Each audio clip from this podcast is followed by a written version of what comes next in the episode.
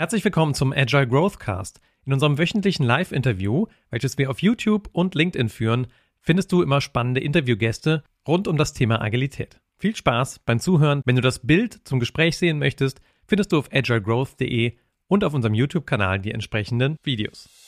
Herzlich willkommen zum Agile Growth Cast. Deine regelmäßige Dosis Wachstum zum Hören. Ehrlich, authentisch, agil von und mit den Two Agilists. Ja, schön, dass du da bist. Herzlich willkommen zum Agile Growthcast. Da sind wir wieder und es ist schon wieder eine Woche rum. Es ist der Wahnsinn. Vielleicht hast du das auf LinkedIn hier gesehen.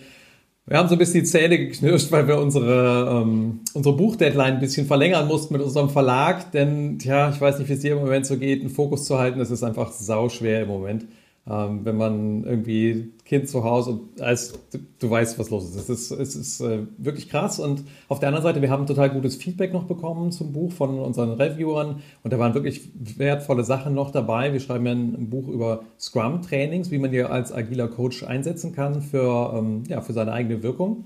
Und ähm, viel von dem, was wir gelernt haben über die letzten Jahre, steckt da drin. Das ist äh, sehr, sehr spannend und ähm, ja, wir freuen uns immer wieder, wenn wir ein Stück weiterkommen da drin. Aber heute soll es nicht ums Buch gehen, denn du kennst unseren Agile Growth Cast vielleicht schon. Äh, wir haben immer einen spannenden Gast dabei. Genau, und das soll ja um agiles Wachstum gehen bei uns beim Agile Growth Cast, ähm, wo wir Leute einladen, uns von ihrer eigenen Wachstumsgeschichte zu erzählen. Ähm, das Buch und auch Trainings geben hat definitiv ähm, ein großer Teil in der Wachstumsgeschichte von Kai und mir ähm, zu tun, weil im Trainingsraum zu stehen, da hat man einfach ein 20-Mann-Frau-Spiegel vor sich und darf da ganz viel in Wachstum gehen, aber auch in anderen ähm, Punkten im Leben gehen wir immer wieder ins Wachstum und heute haben wir einen super spannenden Gast wieder bei uns. Ich freue mich ja immer auf den Freitag, weil ich da einfach mit coolen Leuten ähm, sehr schöne Gespräche führen kann. Und mit Patrick bin ich persönlich eben Coaching, also beim Kunden vor Ort. Das heißt, ich äh, mit unserem Gast, den wir heute haben, mit dem Patrick, arbeite ich ganz, ganz intensiv zusammen mit unserem Kunden und der Kai hat eine Mentoren-Mentee-Beziehung zum Patrick. Das heißt, ähm, auf zwei Ebenen ein Menschen, ähm, der uns einfach sehr nahe steht ähm, und mit dem wir schon viele tolle Momente zusammen verbracht haben. Und daher herzlich willkommen, Patrick. Hallo. Schön, dass du bei uns bist. Das war eine tolle Verfügung. ich habe auch eine ganz, ganz tolle erste Frage für dich. Ähm. Patrick äh, ist ja doch so ein Meister der Check-in-Fragen, um irgendwie eine Gruppe gestartet zu bekommen. Und ich habe eine Check-in-Frage für dich, die sie, glaube ich, zu uns beiden passt und wir würden sie beide ganz anders beantworten. Und ich bin sicher, Kai auch nochmal. Was hat Kaffee mit agilem Coaching zu tun? Wie lange habe ich Zeit zum Antworten? Beim Check-in ist ja normalerweise die Antwortzeit echt kurz. Ne? Also dieser eine Wort, dieses eine Wort, äh, nach dem ich suchen würde, ist ähm, spannend. Spannend. du darfst gerne, du darfst gerne länger. Darf mehr sagen. Genau. Du darfst Kaffee mehr sagen. Kaffee ist deswegen spannend, weil so viele auf so vielen Ebenen ähm, ist das für mich ähm, interessant. Entweder beim Rösten, wenn ich zum Beispiel der Bohne zuschaue, wie sie sich entwickelt, hat das für mich sehr viele Parallelen zum, äh, zum Coaching. Und auf der anderen Seite, wenn ich den Kaffee genieße als äh, Kaffeetrinker, dann ähm, habe ich so viele verschiedene Kaffeesorten, die halt eben ähm, auch einfach ganz unterschiedliche Nuancen äh, ins, ins Leben bringen, so wie jeder Mensch eben auch sein individuelles Ich mit in Teamarbeit einbringt. Ähm, so bringt jede Kaffeebohne eben so einen besonderen Charakter mit. Ähm, aber am Ende ist es eben ein heißes Getränk, was munter macht. Mit einer persönlichen Not. Total cool. Da wir eine Check-in-Runde haben, Kai, was hat Kaffee für dich mit agilem Coaching zu tun? Ähm, Kaffee ist das, was äh, mir immer wieder so ein Gefühl von einer gewissen Heimeligkeit und Rückverbindung bringt. Also ich weiß nicht, ich habe nie Zigaretten geraucht, ähm, bin ich auch ganz froh drüber, muss ich zugeben. Aber für mich ist äh, Kaffee schon auch so ein, ich tue mir selbst was Gutes. Und ähm, spüre dabei, wie geht es mir eigentlich gerade. Und ich finde, gerade wenn man viel mit anderen Menschen arbeitet und viel auch beim anderen ist, ist dieses Rückverbinden zu einem selbst, wie geht es mir eigentlich gerade und sind die Emotionen, die ich von der Gruppe wahrnehme, eigentlich die Emotionen der Gruppe oder sind das meine eigenen? Ja, und stammen die aus der Gegenwart oder aus der Vergangenheit, sind alles so Reflexionspunkte, die sich hervorragend mit einer Tasse Kaffee für mich verbinden lassen. Voll schön. Und für dich? ich glaube, ich habe noch so eine dritte Antwort. Ähm, also, es gibt wenig, das meine Kinder akzeptieren, als Mama braucht jetzt eine Pause. Aber wenn ich sage, die Mama trinkt jetzt einen Kaffee, dann werde ich zehn Minuten in Ruhe gelassen. Das ist total spannend. Und das hält sich, das verhält sich irgendwie völlig anders zueinander von, wie das in der Firma ist. Und ich meine, mittlerweile haben wir ganz viele von diesen virtuellen Cafés und die sind auch sehr schön. Ähm, ich kann mich aber noch erinnern, als ich schwanger wurde mit der Mira, mit unserem zweiten Kind, und ich versucht habe, meinen Kaffeekonsum äh, drastisch zu reduzieren. Und ähm, ich damals noch in einer Firma war, wo ganz viel in der Raucherecke passiert ist und ich auch von den Menschen in der Raucherecke immer reingeschickt wurde. Ich habe noch nie geraucht, aber ich stand halt öfters in der Raucherecke, weil ich da ganz viel mitgekriegt habe. Und dann durfte ich auf einmal nicht mehr in der Raucherecke stehen, weil die Leute wussten, ich bin schwanger und die haben mich weggeschickt. Es war auch besser für die Mira. Und ähm, ich habe auch nicht mehr Kaffee getrunken und ich habe auf einmal ganz viel weniger mitgekriegt. Und das fand ich doof.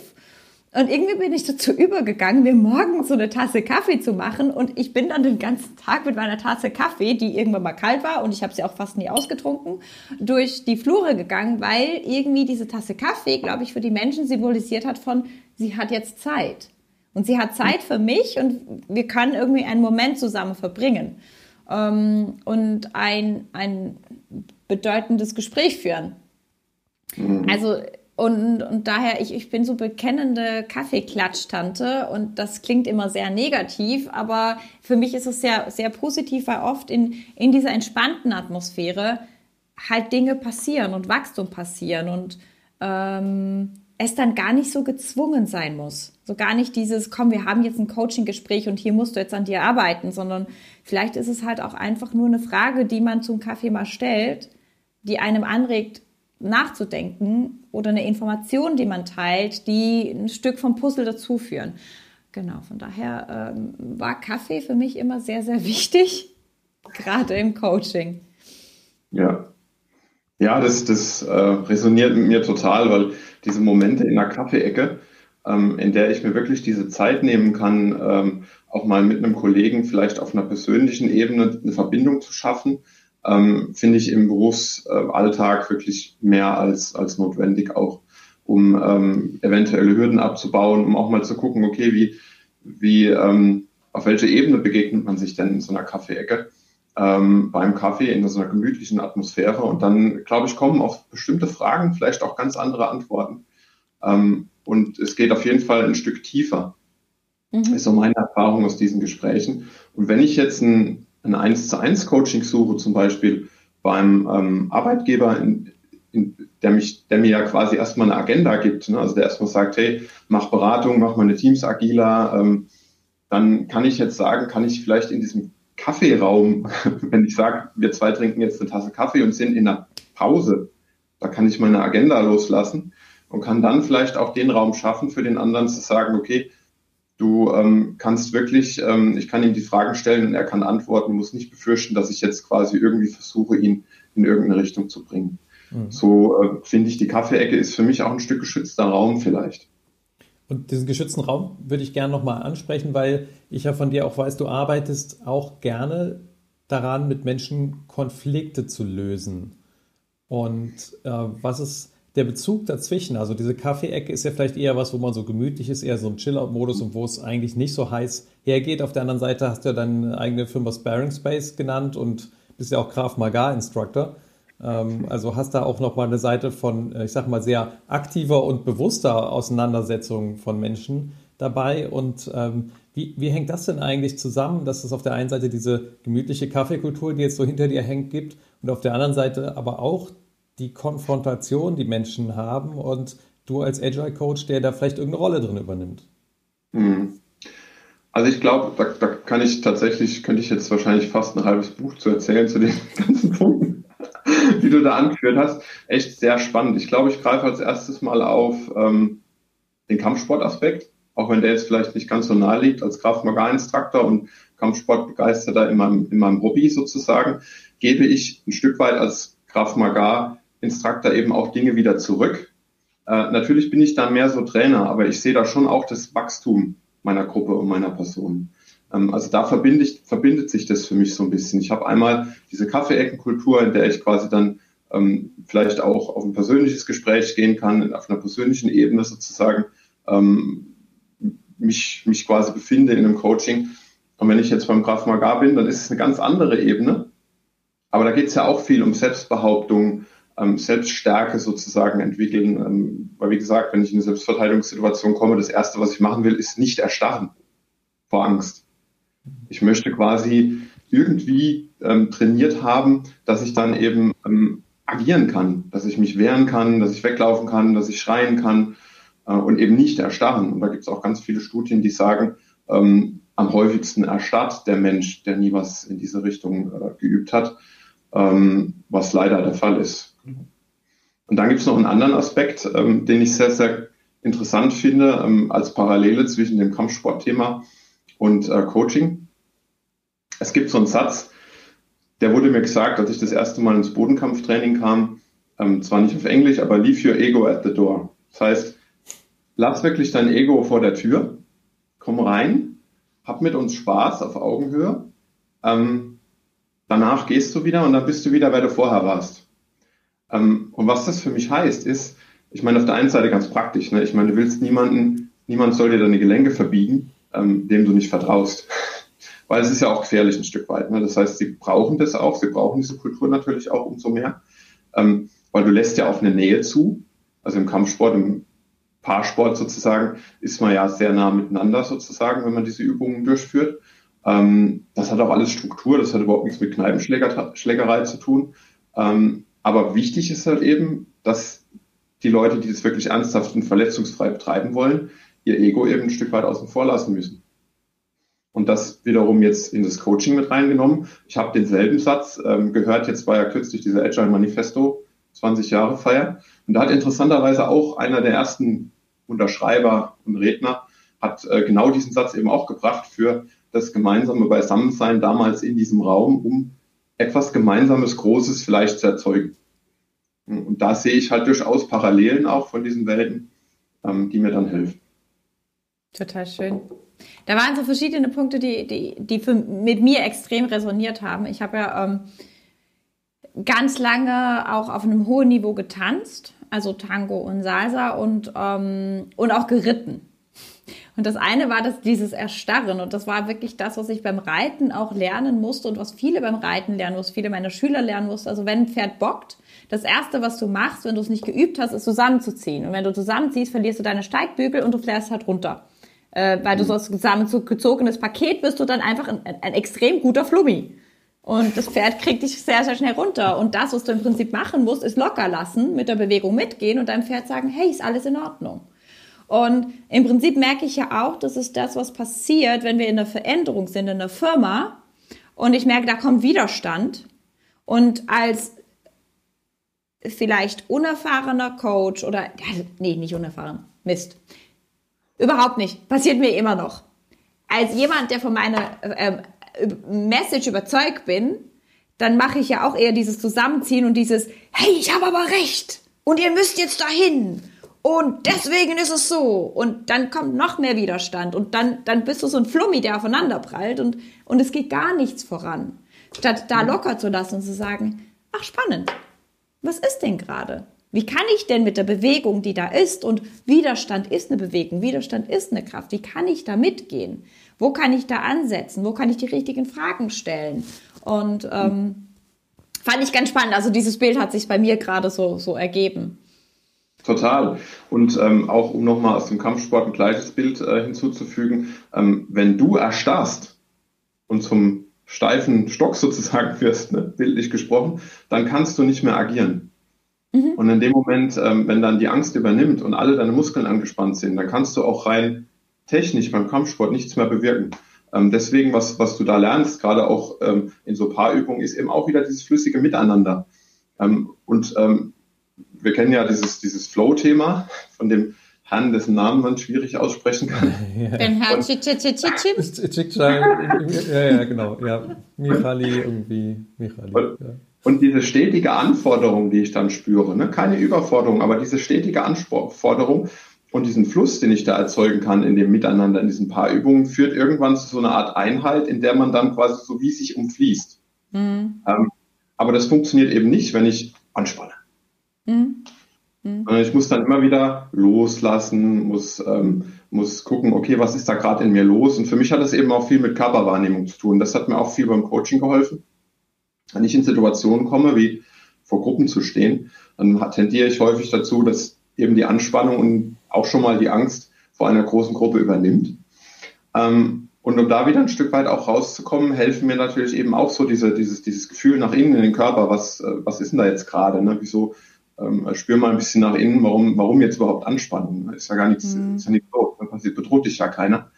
Ähm, und, äh, und über irgendwas in dir sagt trotzdem, Ruhe, ja, schlimm. Genau, genau. Also eine gewisse Anspannung ist, ist da, ne? da ist eine große Gruppe, da sind viele Leute, da könnte, äh, könnten viele unwegbare Sachen passieren, aber auch viele schöne Sachen. Und deswegen dann einfach sagen aus der Anspannung raus, okay, ein, eins, zweimal durchatmen, sagen, okay, ähm, da werden noch viele schöne Sachen passieren und auch die Chancen zu sehen. Das ist ja am Ende auch nur eine Perspektivenfrage halten. Das heißt in irgendeiner Form, du erdest dich in so einem Moment durch deinen Körper. Wie kann ich mir das vorstellen? Also legst du dann bewusst deine Wahrnehmung auf deine Füße oder wie kommst du in diesen, äh, wie, wie, kriegst du diese mhm. Erdung zurück, die du dann brauchst vor so einer Gruppe? Mhm. Also meistens, wenn bei mir Anspannung stattfindet, dann äh, kommt es aus der Körpermitte hin zur Körpermitte. Ne? Dann ziehen sich die Schulter so ein bisschen ein zusammen weiß nicht, ob man das sieht im Video, aber ich zurückgehen, und dann zieht sich das so alles so ein bisschen zusammen. Und die Gegenbewegung, so dieses frei, dieses Einatmen, tiefer Einatmen und dann wieder, ne, also ich kann das nicht so extrem machen, wenn ich von der Gruppe stehe, aber wenn ich merke, irgendwie die Anspannung wächst, dann atme ich halt mal einen tiefen Zug ein oder nehme ein Wasserglas und, und versuche wieder ein bisschen Bewegung in den Körper zu bringen, versuche wieder ein bisschen spielerischer zu werden. Hm, was mir da auch einfällt als Satz, der mir seitdem wirklich nicht mehr aus dem Kopf geht, den habe ich auch vor dem Interview hier, glaube ich, ein, zwei Mal benutzt.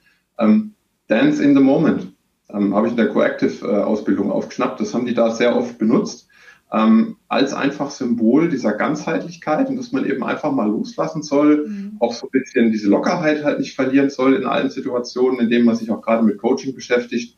Gepaart mit einem anderen Satz, den ich gehört habe, wenn du zu Art arbeitest als Coach, dann ähm, ist irgendwas nicht richtig. Ja. Also wenn ich das Gefühl habe, ich muss jetzt hier richtig ackern, um das Gespräch am Laufen zu halten und irgendwie oh, fühlt sich das gerade voll mühsam an, dann komme ich selber auch wieder in so eine Versteifung sozusagen. Ne? Und dann schalte ich auch meinen Kopf mehr ein, als dass ich bei diesem emotionalen Spüren bin, was der andere gerade so oder was in der Gruppe gerade so vorgeht. Und dann sind die Momente, wo es dann eben auch entgleiten kann äh, und sich dann selbst verstärken kann sozusagen. Mhm.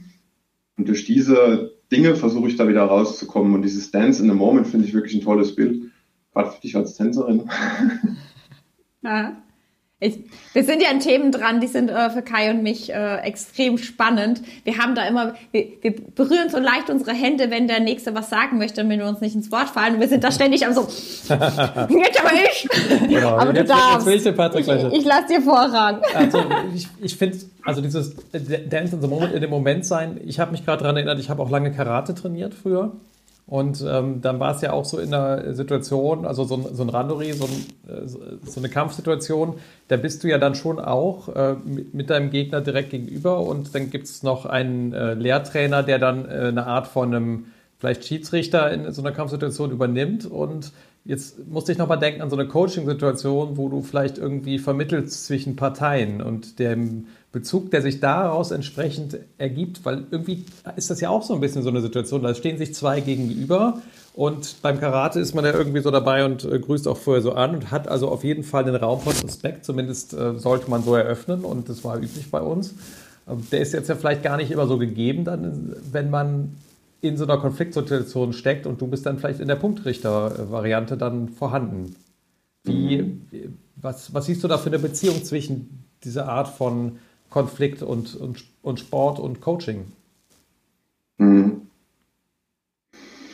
Also ich glaube, für mich hat es auch viel damit zu tun, wie gehe ich denn überhaupt in den Konflikt rein. Weil, also jetzt für meine eigene Wirkung, ähm, wenn ich jetzt nicht als Coach unterwegs bin, sondern nicht selber in einem Konflikt äh, drin bin, dann ähm, kann ich ja auch viel über Körpersprache und über das eigene Verhalten natürlich steuern. Wenn ich jetzt auf einen Konflikt treffe sozusagen, ne, muss den irgendwie mediieren, mediieren, als Mediator begleiten, ähm, dann äh, finde ich sehr wichtig, dass es einen gewissen Raum gibt zum Ventilieren.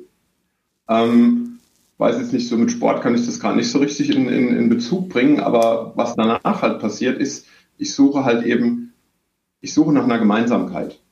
Ähm, wenn da sehr viel ventiliert wurde und wenn der Konflikt eben auch nochmal noch mal irgendwie so ein bisschen am Tisch gebracht wurde in dieser, in, in, in einem sicheren Raum dann auch, dann äh, die Suche nach Gemeinsamkeiten hilft, hilft mir dann als Coach auch zu sagen, okay, wenn das eure Gemeinsamkeiten sind, ähm, wie wollt ihr denn in Zukunft vielleicht aufbauen, darauf dann zusammenarbeiten und dann irgendwie zu einer Vereinbarung, zu einem Agreement kommen, ähm, auf der Basis es dann möglich ist, eben, dass die beiden eben auch dann vielleicht im Arbeitsumfeld eben weiter zusammenarbeiten können. Und da hilft eben, finde ich, die Frage, äh, wie wollt ihr miteinander umgehen? Wie wollt ihr ähm, äh, ganz konkret, wie, wie stellt ihr euch gemeinsames Arbeiten vor oder mhm. gemeinsames Sein? Muss nicht nur Arbeiten sein, kann auch sein, dass man da auch wirklich mal auf, auf die Werteebene geht und guckt, okay, was sind so eure Gemeinsamkeiten und wo, wo ist es halt eben äh, schwierig und äh, wie wollt ihr zusammen weiterarbeiten? Mhm. Ich, ich habe gerade so ein Bild, das ich sogar mit Sport in Verbindung bringe. Ich habe eine, eine Zeit lang habe ich dann auch Salsa unterrichtet.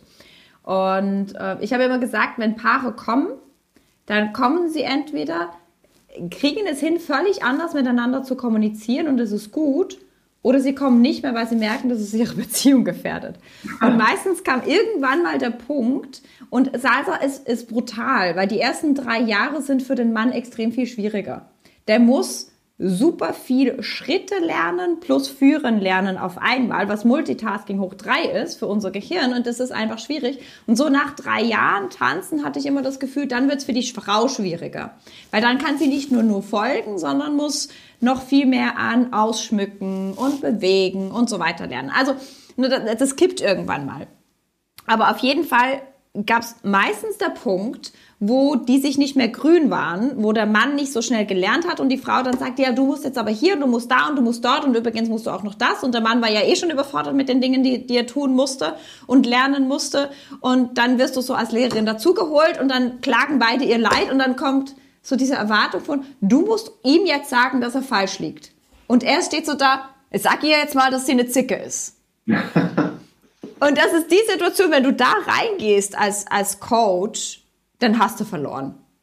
Und mhm. ich hatte das Gefühl, wenn es in Konflikten mit Teams geht, ist ja auch dann immer so die Erwartung, und wir erzählen dir, Coach, jetzt unsere Situation und du sagst dann, wer recht hat und wer mhm. falsch ist. Und sobald du da reingehst, und ich werde da manchmal reingezogen, also äh, manchmal bin ich dann auch in dem Moment, wo ich mich einfach mit der einen oder anderen Partie besser verbinden kann und dann bin ich schnell so, ja, müsste jetzt mhm. aber was ändern, ähm, sondern da einfach draußen zu bleiben und zu sagen, hey, es geht doch um was ganz anderes. Also beim Tanzen ist es, diese Einheit zu erschaffen. Es ist wurscht, ob du oder du. Es ist wichtig, dass ihr das, das Führen und das Folgen zusammen macht und dass ihr versteht, dass selbst der, der folgt, extrem führt. Und der, der führt, der folgt auch. Also dieses, und das hat viel mit Agile Leadership zu tun. Ne? Wie gestalte ich Raum? Wie gestalte ich, wie gestalte ich Führen und Folgen? Wo ist es wichtig? Jetzt beim Tanzen ist es, für mich war das immer so, beim Tanzen gibt der Mann einen Rahmen und die Frau füllt ihn aus. Sobald du als Mann sagst, wie die Frau ihn ausfüllen soll, dann wird die Frau sehr zickig und sagt, hey, Verzierungen sind meine. Weg da. Und sobald die Frau irgendwie zu starr ist, zu steif ist, zu sehr, zu sehr führen will, ist es für den Mann nicht, nicht spannend zu tanzen, weil er den Rahmen nicht geben will, äh, geben kann. Und so verhält sich ja auch in Teams mit Führungskräften. Die Führungskraft gibt den Rahmen, gibt die Leitplanken und, und macht die auch irgendwie größer, je, je mehr das Team kann, oder macht sie kleiner, je mehr Führung das Team braucht. Und, und das Team schmückt da drin aus, bestimmt das Wie. Ja. Und wenn ich als Coach reingehe, dann ist es ja mehr diese Haltung von, wie wollt ihr denn zusammen? Wie könnt ihr zusammen? Wie könnt ihr verschmelzen? Es geht nicht um Mann und Frau, nicht um ich und er, nicht um du und sie, sondern es geht um dieses Gemeinsame, was wir machen. Genau. Jetzt machen wir mal nicht die Büchse der Pandora auf, äh, dass äh, ne, Scrum und Scrum-Rollen und äh, braucht es dann noch Management und wenn ja, wie viel? Ne? Ähm, Oder du wolltest gerade noch was anderes sagen, Pat? Nee, ich wollte tatsächlich, glaube ich, ähm, zum einen äh, ist mir jetzt auch so ein Bild eingefallen ähm, mit diesem Miteinander. Ähm, und das, das, äh, du hattest ja auch eingangs die Frage gestellt, warum, äh, oder Sparring Space zumindest genannt, dieser, dieser Ort, an dem ich äh, Sparring machen will. Sparring ist ja die Vorbereitung auf den Wettkampf. Das mhm. heißt, da geht es um, um ein Miteinander. Da will ich den anderen nicht verletzen, ich will ihn noch nicht K.O. hauen, sondern ich will mit ihm trainieren. Und meistens habe ich im Sparring auch ein konkretes Ziel, was ich gern verbessern möchte. Da kann es durchaus sein, hey, äh, ich habe festgestellt, meine Deckungsarbeit passt mir nicht, äh, jetzt auch im sportlichen Sparring, ne, ähm, ich möchte daran jetzt arbeiten und dann kriegt der andere quasi auch bewusst auf Augenhöhe eben ähm, ein Trainingsziel vorgegeben und ich kann daran wachsen, ich kann daran was für mich rausziehen. Und der andere wiederum aber auch, weil der kann ja auch was üben. Mhm. Und für mhm. mich ähm, ist es eben dann auch wieder diese, diese, dieses Miteinander, was letztendlich da ähm, das Ergebnis ist, sozusagen. Beide werden besser, beide wachsen. Mhm. Mhm. Und das ist auch so dieses Leave your ego at the door. Also das ist, und ich finde es ganz wichtig, manchmal das auch zu verstehen. Also mein, mein Ego an der Tür lassen heißt nicht, ich bin nicht mehr wichtig. Oder in diesen gemeinsamen Raum einzusteigen heißt nicht mehr, ich bin nicht mehr wichtig, sondern aber vielleicht sind meine Trigger nicht ganz so wichtig und darf ich die überkommen. Ich hatte vorhin noch, als du gesagt hast, Dancing in the Moment, ähm, da ist mir noch was eingefallen. Kein, ich habe ein ganz intensives Persönlichkeitsentwicklungsjahr gemacht und die Trainer da haben immer vom ABS-System gesprochen. Atmung, Bewegung, Stimme. Also wenn du blockiert bist, atmen, bewegen, Stimme. Und das ist ja auch das, was ich spüre. Also selbst wenn ich in einer Coaching-Situation bin, in einer Transformation, wo es nicht vorangeht, manchmal über Tage so der Körper ist angespannt und entweder äh, oder völlig in der Überstreckung. Und wenn ich dann mal rausfinde, so, ah, atmen, bewegen, Stimme. In, in der, dieser äh, Persönlichkeitsentwicklungsjahr war Stimme dann auch eher ein wie auch immer. Also es müssen nicht mal Worte sein, sondern es kann einfach, einfach das Lockern sein, das, das Wiederatmen, das in die Bewegung kommen, damit mein Ego eben nicht Besitz von mir ergreift sondern damit wir in, in Harmonie miteinander, in, in wahrer Verbindung sein können. Und dann geschieht meistens ja die Magie. Also dann ist es nicht mehr meine Meinung und deine Meinung, sondern dann können wir uns irgendwie ein bisschen lösen und gucken, oh, was ist dahinter? Und dann kommt eine Lösung zustande, wo niemand sich erträumt hätte, dass die kommt und sie ist so viel cooler als das, was ich vorgeschlagen habe oder was du vorgeschlagen hast. So. Genau. Aber diesen Moment, wenn man den erlebt, das ist dann für mich das, was ich auch als Hochperformance bezeichnen würde. Ne? Wenn viele immer sagen, ja, hochperformante Teamarbeit, das ist genau das, ähm, äh, die Definition, die ich dahinter legen würde, äh, wenn deins und meins zu was Besserem wird. Mhm. Ja, total. Hast du. Kombiniert. Hm? Bei mir kommt ja immer so die Frage: Hast du schon mal ein hochperformantes Team erlebt? Gibt es das wirklich? Ja, also ich habe eigentlich habe ich so zwei Geschichten gehabt, die ich da immer ganz gerne erzähle. Eine steht auf meinem LinkedIn-Profil, vielleicht wähle ich mal eine andere, die ich noch nicht erzählt habe bislang, die mir aber heute Morgen irgendwie durch, durch den Kopf geschossen ist, weil es ist eigentlich eine ganz frühe Geschichte und ist auch eine Geschichte, die basiert nur auf einem Zweierteam. Das ist wirklich ein ganz kleines Team. Äh, ich habe es auch in anderen Teams erlebt, aber ich, ich nehme jetzt mal die. Ähm, und das war ein ganz früher Arbeitskollege, ähm, mit dem ich sehr, sehr eng zusammengearbeitet habe, ähm, damals in der Entwicklung und Beratung. Und da ging es ähm, drum, ähm, mobile Applikationen. Ähm, wir haben mobile Applikationen für, für Unternehmen quasi äh, entwickelt oder erweitert und ähm, sind da relativ viel auch in der Welt rumgekommen zusammen. Und was wir halt oft gemacht haben, war eben einfach zusammenarbeiten. Erstmal ähm, ich Frontend, er Backend und dann war die Lösung gesamtheitlich sozusagen fertig am Ende. Äh, später haben wir dann getauscht. Ähm, ich Backend, er Frontend, auch mal die Aufgaben zwischendurch getauscht so dass jeder von uns eben, äh, eben auch so ein bisschen die, die Bereiche von dem anderen abdecken konnte. Eben auch, um, um mal so Zeiten zu überbrücken, wenn es eben, ne, wenn der eine vielleicht irgendwie abgezogen wird, krank wird oder was auch immer oder in Urlaub will, ähm, war das einfach naheliegend für uns. Und was interessant war damals daran, die Leute nannten uns in unserem Umfeld, weil eigentlich war es eher so, dass Berater für sich selber sind, nannten uns immer Arti-Zwillinge. Und ich muss bis heute, und es hat, hatte aber nicht unbedingt so einen positiven Touch. Das war eher so, ja, die machen halt alles zusammen.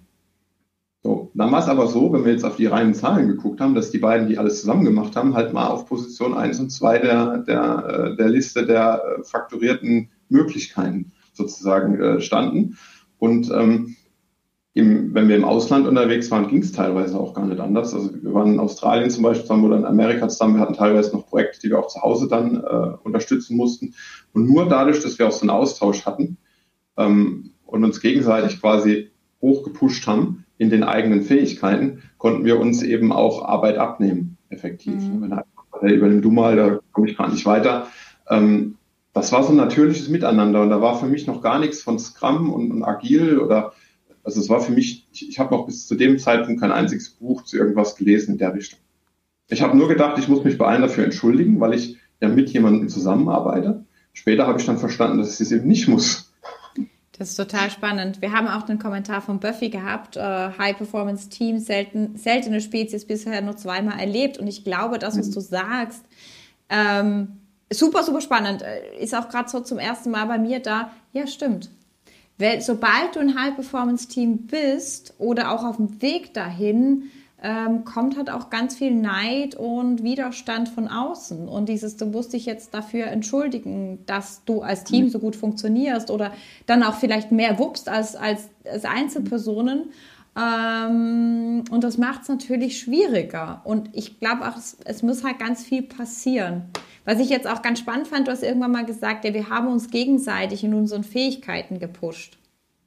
Und das ist für mich auch immer so der erste Tipping Point, bevor ein Team in High Performance gehen kann, ist nicht mehr gegeneinander zu rivalisieren, sondern zu sagen, hey, wir sind alle gut so, wie wir sind und ich mhm. push dich jetzt einfach nur noch in dem, was du gut kannst und du pusht mich in dem, was, wir, was du gut kannst und Kai und ich bauen ja auch gerade äh, Agile Growth nochmal größer, nochmal ähm, mehr auf. Und das war auch für uns, selbst als Ehepaar, die sich ja schon gut kennen, jetzt nochmal ein Weg, würde ich sagen. Och, Spaziergang. Wir haben ja unsere Konfliktspaziergänge. Hm. Es hat ein paar davon gehabt, einfach um zu sagen, ja, ich anerkenne jetzt, was deine, dein Beitrag da drin ist, was du wirklich gut kannst und ich push dich da drin und lass dir das auch tun. Mhm. Und gebe vielleicht auch noch eine andere Perspektive drauf. Das heißt nicht, ich muss mich ganz rausnehmen, aber eine andere Perspektive drauf geben und nicht in diese Rivalität einsteigen, die gefühlt bei uns halt in der DNA drin ist. Oder vielleicht ist auch, also ich weiß nicht, ob es Darwin Survival of the Fittest ist oder ob es ähm, durch unsere Bildung kommt oder durch unsere Kultur, das kann ich nicht sagen, aber irgendwie merke ich, sind wir schnell da. Ja, die Unterstellung ist halt oft von außen, die ich damals gespürt habe. Ähm, ja, aber wenn ihr einzeln wärt, wärt ihr vielleicht dann jeder für sich gemessen noch besser. Weil ihr verschwendet ja Zeit, weil ihr euch äh, diese Abstimmungen sozusagen gönnt oder diese Zusammenarbeit gönnt oder dieses gegenseitige, äh, er erklärt mir, ich erkläre ihn. Was dann aber halt nicht beachtet wurde, beachtet wurde, sind halt eben Qualitätssteigerungen, die ich alleine nie hinbekommen hätte. Oder er. Ähm, und auch das, ähm, wenn man mal auch Ideen äh, gebrainstormt hatte, dann war das wie so ein Ping-Pong-Effekt. Der Ball hat sich halt wie beim Flipper da so nach oben gepinkt. Wenn ich das mit mir alleine gemacht hätte, dann wäre er wahrscheinlich auf irgendeiner Ebene dann auch mal einfach stehen geblieben. Und so hat man sich halt eben gegen befeuert, gegenseitig befeuert und, und das ähm, die Energie, die dabei, dabei entstanden ist, hat auch dazu geführt, dass wir, keine Ahnung, wir haben teilweise 12, 13 Stunden dort gearbeitet. Ja, war krass, war auch viel. Gut, ich war relativ jung, wir waren beide relativ jung, aber wir haben es nicht gespürt. Wir sind abends rausgegangen und ja, jetzt gehen wir noch irgendwie ne, um die Ecke, noch ein Bier trinken, Melbourne, eine große Stadt, schön. Das war für uns irgendwie auch ähm, normal. Mhm. Total Dann, schön. Ja. Ähm, ja, Wolf hat gerade noch äh, eingeworfen, dass Widerstand dann auch vom Product Owner kam, weil das Backlog leer lief. Ne? Also das System, was nicht in der Lage ist, entsprechend dann damit umzugehen, dass auf einmal äh, da ein Team unglaubliche Geschwindigkeit aufnimmt. Und ich habe so den Eindruck, dass eigentlich äh, jeder Agilist, der das ein bisschen länger macht, äh, mindestens ein, zwei solchen Teams begegnet ist, von denen er auch lange zehrt und äh, was im Kopf auch so eine Art Idealbild hinterlässt davon, wie es sein kann zu arbeiten, wenn man es denn mal an den Punkt gebracht hat. und das so als eine eigene Kraftquelle zur Verfügung hat, um auch in den Situationen, in denen es wirklich nicht läuft, und ich meine in den meisten Fällen, wo wir sind und wo wir angefordert werden und von Agile Coach gebraucht wird, da sind wir nicht in diesem Zustand, muss man ja ganz fairerweise sagen. Und da dann davon zu zehren, wie man mal erlebt hat, dass es sein kann, äh, finde ich eine unglaublich wichtige Referenzgröße an der Stelle. Mhm. Ja, was du gerade ansprichst, das, das, das resoniert total mit mir, dieses ich schöpfe von dieser Quelle schon, schon auch sehr lange. Es ist nicht nur die, es ist auch das Team, was danach kam, was auch, ich meine, allen diesen Situationen gemein ist, dass wir durch relativ viele Täler auch zusammengegangen sind.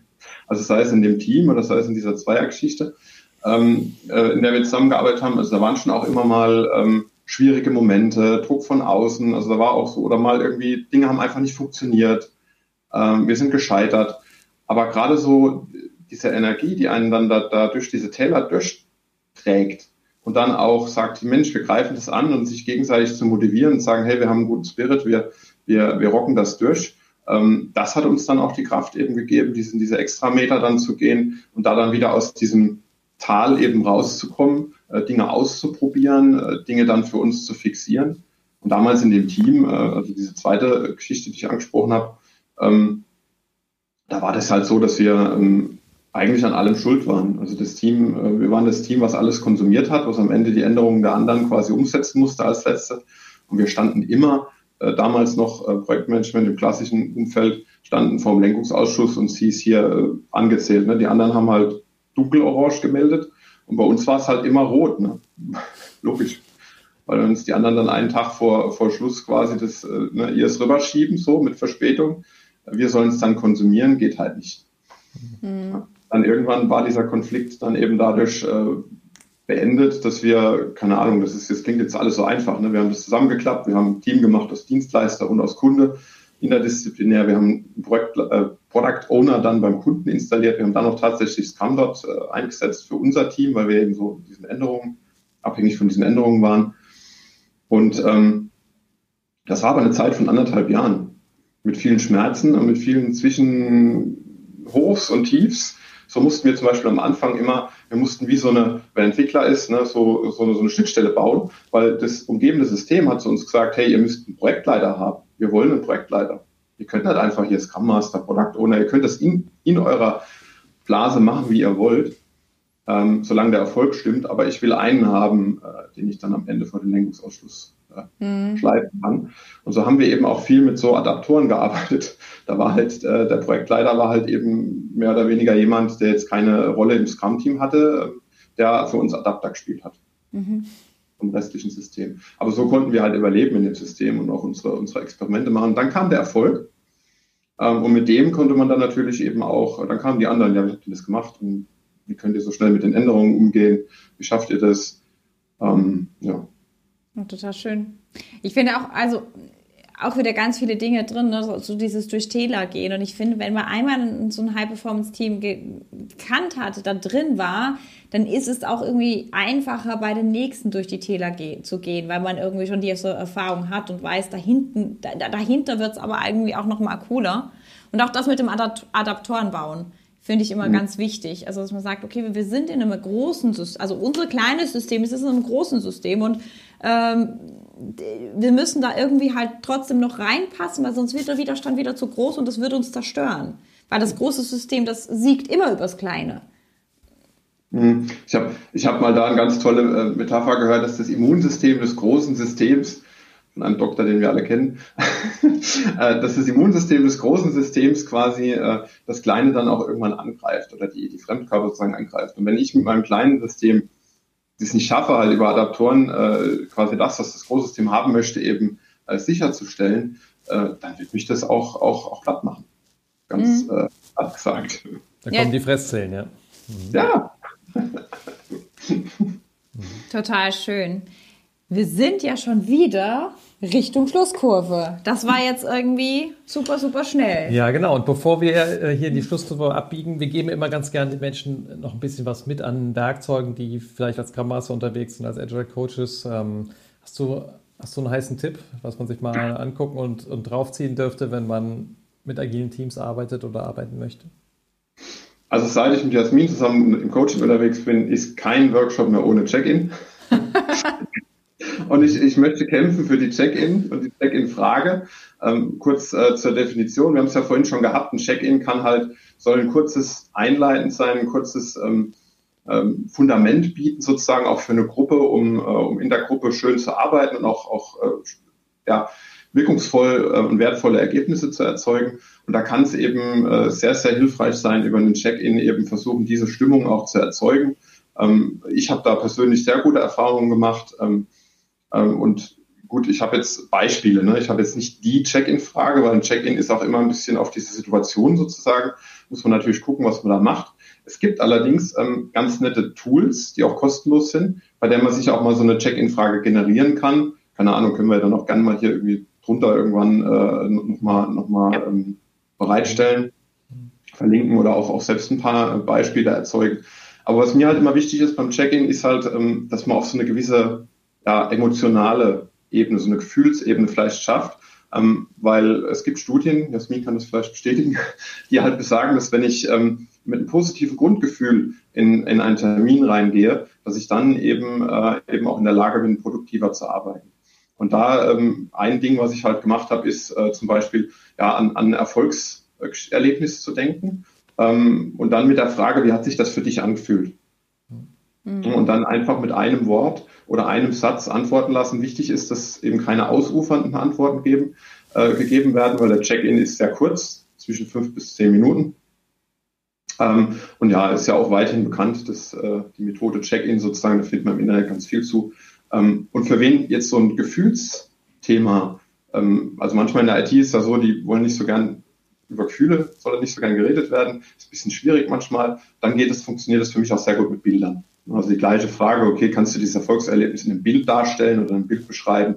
Da dürfen dann auch gern Bilder irgendwie äh, gesucht werden und, einfach als wirklich als Bild oder halt eben in Bild beschreibend dann geantwortet werden. Ja, total schön. Und noch so ein zweites Beispiel, ähm, wie gesagt, ich bin ja Bewegungsfan ähm, und so nach dem Mittagessen äh, ist für mich immer ganz äh, schwierig, wenn alle zurückkommen in einen Workshop oder in ein Training und, und, die Stimmung ist so ein bisschen träge. Einfach um auch die Stimmung auf so ein schönes Level zu bringen, ähm, mag ich halt sehr gern Bewegungsspiele als Wachmacher wieder. Und das vielleicht auch mal kombiniert, ähm, auch nochmal in die, in, die, in die Richtung ähm, schönere Gruppe, schöneres gemeinschaftliches Gefühl äh, zu erzeugen, äh, hatte ich mal ein Bewegungsspiel gemacht, da haben wir einen Ball genommen, haben uns einen Preis aufgestellt, es war auch schönes Wetter, wir haben das draußen gemacht, haben wir uns die Bälle zugeworfen. Derjenige, der den Ball gefangen hat, hat dann die Frage beantwortet, was weiß aus dieser Gruppe garantiert noch niemand über dich? Hm. Und das ist halt auch immer schön, wenn man dann sowas teilt, so eine Gruppe dann auch zu sehen, dass man dann auf eine schöne Ebene kommt, aus der heraus dann eben nachfolgende äh, Diskussionen, die, die einen Tiefgang haben oder dann eben auch schön verlaufen, schön erfolgen kann. Die Selbstoffenbarung kommt raus und äh, macht einen sichtbarer. Und äh, bevor sich deine Internetleitung jetzt verabschiedet, Patrick, oh. äh, machen wir die ähm, ja, als Schlusspunkt äh, noch unsere Standardabschlussfrage, nämlich der Patrick in fünf Jahren. Wo, was macht der? der hat hoffentlich noch ganz mit ganz vielen Teams gearbeitet, ähm, hat seine Coaching-Ausbildung fertig gekriegt äh, in der er gerade drin steckt. Ähm, hat ganz viel Sport gemacht, hat Corona überlebt. so, reicht das. Klingt ja, gut. Das ist, und, und arbeitet hoffentlich noch viel mit euch beiden zusammen. Hat mir echt viel Spaß gemacht. Vielen Dank. Dankeschön. Und ich fand es äh, auch ein total schönes Gespräch. Ich glaube, wenn du gerne mit Patrick in Kontakt treten möchtest, dann hast du sein Profil hier unter LinkedIn. Genau, und äh, wenn du mit uns mal intensiv arbeiten möchtest, dann findest du unter agilegrowth.de slash trainings immer unsere aktuellen Trainingstermine. Wir freuen uns sehr, dass du heute mit uns dabei warst und äh, wünschen dir ein ganz, ganz schönes Wochenende und bis bald wieder hier im Agile Growthcast. Genieß das Wochenende, genieß die Sonne und erhol dich und dann freuen wir uns, dich nächsten Freitag wieder bei uns mit dabei zu haben. Danke, dass du dabei bist.